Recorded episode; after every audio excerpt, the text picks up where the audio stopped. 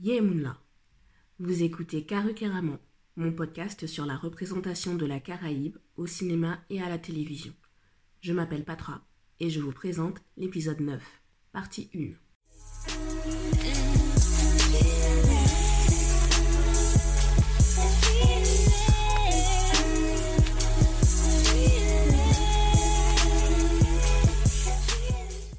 J'espère que ça va bien depuis la dernière fois. Quand je publierai cet épisode, on aura terminé la semaine 4 de confinement. Et pour la version intégrale, ce sera la fin de la semaine 8.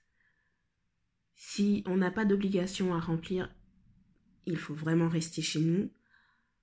Je sais que tout le monde ne peut pas se le permettre, donc c'est d'autant plus important que ceux qui peuvent le fassent vraiment et participe à l'effort collectif. Il faut rester positif. Plus facile à dire qu'à faire, je sais, mais en tout cas, sachez que vous n'êtes pas seul. Et c'est pour ça que je continue à faire le podcast d'ailleurs. S'il permet au moins à une personne de penser à autre chose pendant quelques minutes, c'est déjà beaucoup pour moi.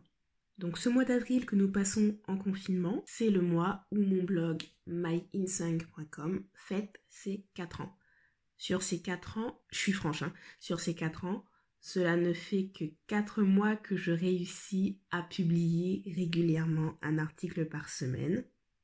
Vous n'imaginez pas à quel point je suis contente. Et là, dans mes plus récents articles, vous pouvez retrouver une chronique de transport en commun. Il y a aussi un focus Caraïbe sur Mimi Nelzi et un focus Caraïbe sur le pianiste Grégory Priva. Et évidemment, vous pouvez retrouver mes bilans de lecture mensuels, D'ailleurs, au sujet de littérature, je suis en train de préparer quelques nouveautés. Ça sera en lien avec carrecarrement.com de toute façon. Donc là, je suis en train de mettre les choses en place. Je pense que ça va prendre encore entre mai et juin. Et je pense que tout sera prêt au mois de juillet, donc restez connectés. Et la dernière chose euh, que je voulais vous dire avant qu'on passe euh, vraiment à l'épisode, c'est je voulais vous parler de mon hashtag Stream Caribbean. Je crois qu'en ce moment, on a besoin de s'occuper de notre mental, encore plus que d'habitude. C'est pour ça que je me suis lancée dans un voyage musical virtuel de la Caraïbe avec le hashtag Stream Caribbean. Du vendredi au dimanche, je stream des albums d'artistes caribéens et caribéennes. Le vendredi, j'écoute la Caraïbe hispanophone. Le samedi, j'écoute la Caraïbe néerlandophone et anglophone et le dimanche, j'écoute la Caraïbe francophone.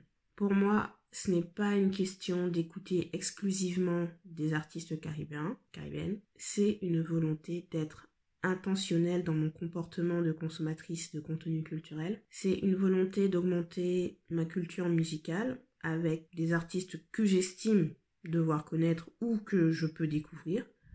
C'est une question de chercher à comprendre leur univers créatif et aussi de leur montrer le respect parce qu'ils créent. C'est très compliqué de créer, donc euh, ne serait-ce que prendre le temps d'écouter au moins une fois dans sa vie, c'est déjà, euh, je pense, une jolie marque de respect. Par exemple, le dimanche 3 avril, j'ai écouté pour la première fois toute la discographie de Missy Sadik et toute la discographie de Dasha.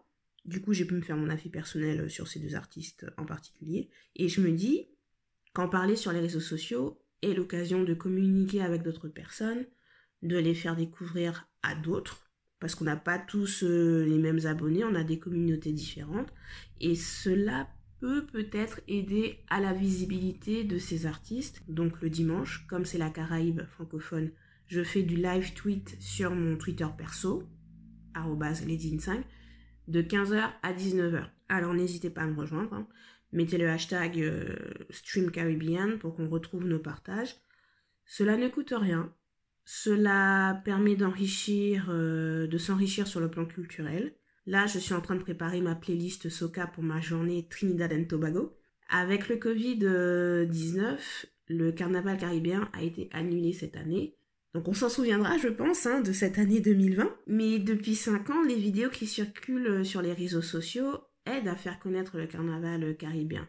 Le carnaval de Londres est un rendez-vous incontournable pour la diaspora caribéenne d'Europe, mais j'ai l'impression que l'aspect politique et identitaire du carnaval caribéen disparaît dans les représentations que la pop culture internationale est en train de construire. Alors, pendant que le monde est à l'arrêt, je vous propose de discuter de ce qu'est le carnaval caribéen du point de vue de la Caraïbe, avec le film Aftermath. C'est parti pour le Yécri qui craque.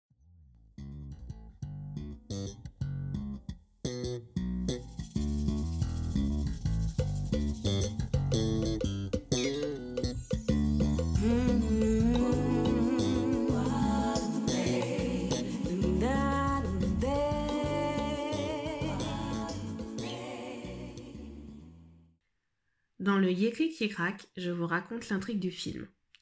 Aftermath pourrait se traduire par après le mas. Le mot mas chez les anglophones de la Caraïbe est commun au mot mas euh, du créole des francophones de la Caraïbe pour désigner le défilé carnavalesque, à savoir que le mas c'est aussi le masque qu'on porte pendant le carnaval. Donc le terme a beaucoup de sens et je vois pas l'intérêt euh, en termes de traduction de le changer euh, d'utiliser un autre mot que masse parce qu'il existe de toute façon pour nous. Aftermath est donc un court métrage de Trinidad and Tobago réalisé par Karen Martinez en 2013. Il est disponible sur la plateforme de streaming Studio Anansi. Il a été sélectionné à plusieurs reprises dans des festivals de films et il a remporté la récompense du meilleur court métrage au Festival du film de Trinidad and Tobago en 2013. Alors, de quoi parle le film? Il raconte l'histoire d'amour qui naît dans l'obscurité des rues de Port of Spain pendant le festival du Jouvert. Tourné à Trinidad pendant le carnaval, nous faisons l'expérience de la charge de cette bacchanale dramatique avant de suivre les personnages retournés à leur vie respective. Ces jeunes amoureux de deux milieux sociaux différents pourront-ils rester fidèles à leur désir exposé à la lumière froide du jour?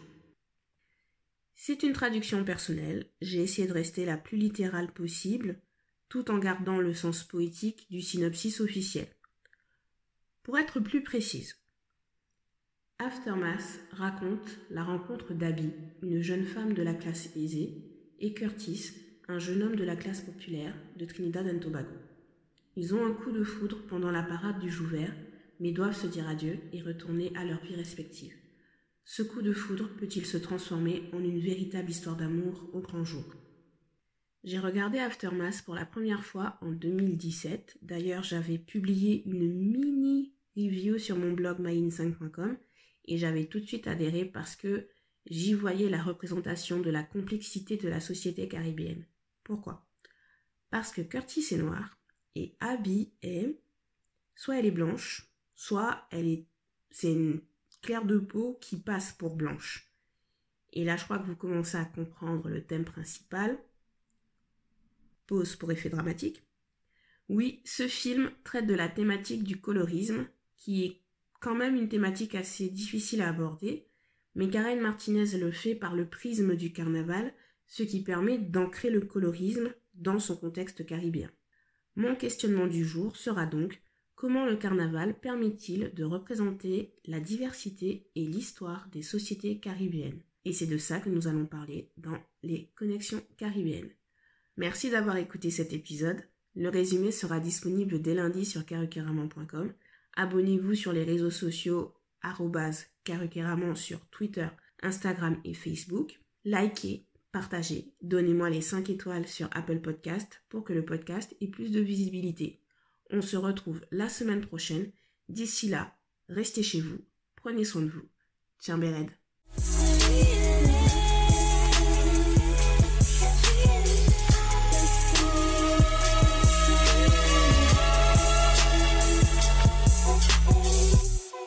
Le générique de début et de fin sont des extraits du titre Escape Music de Mano Dishango avec un featuring de Yalisai. L'interlude Yekri qui est un extrait de Membita Membagay de Mimi Nelzi et Chico Simeon. L'interlude Connexion caribéenne est un extrait de Rien n'arrive sans rien de Gage. Tous les extraits sont utilisés avec l'autorisation des artistes.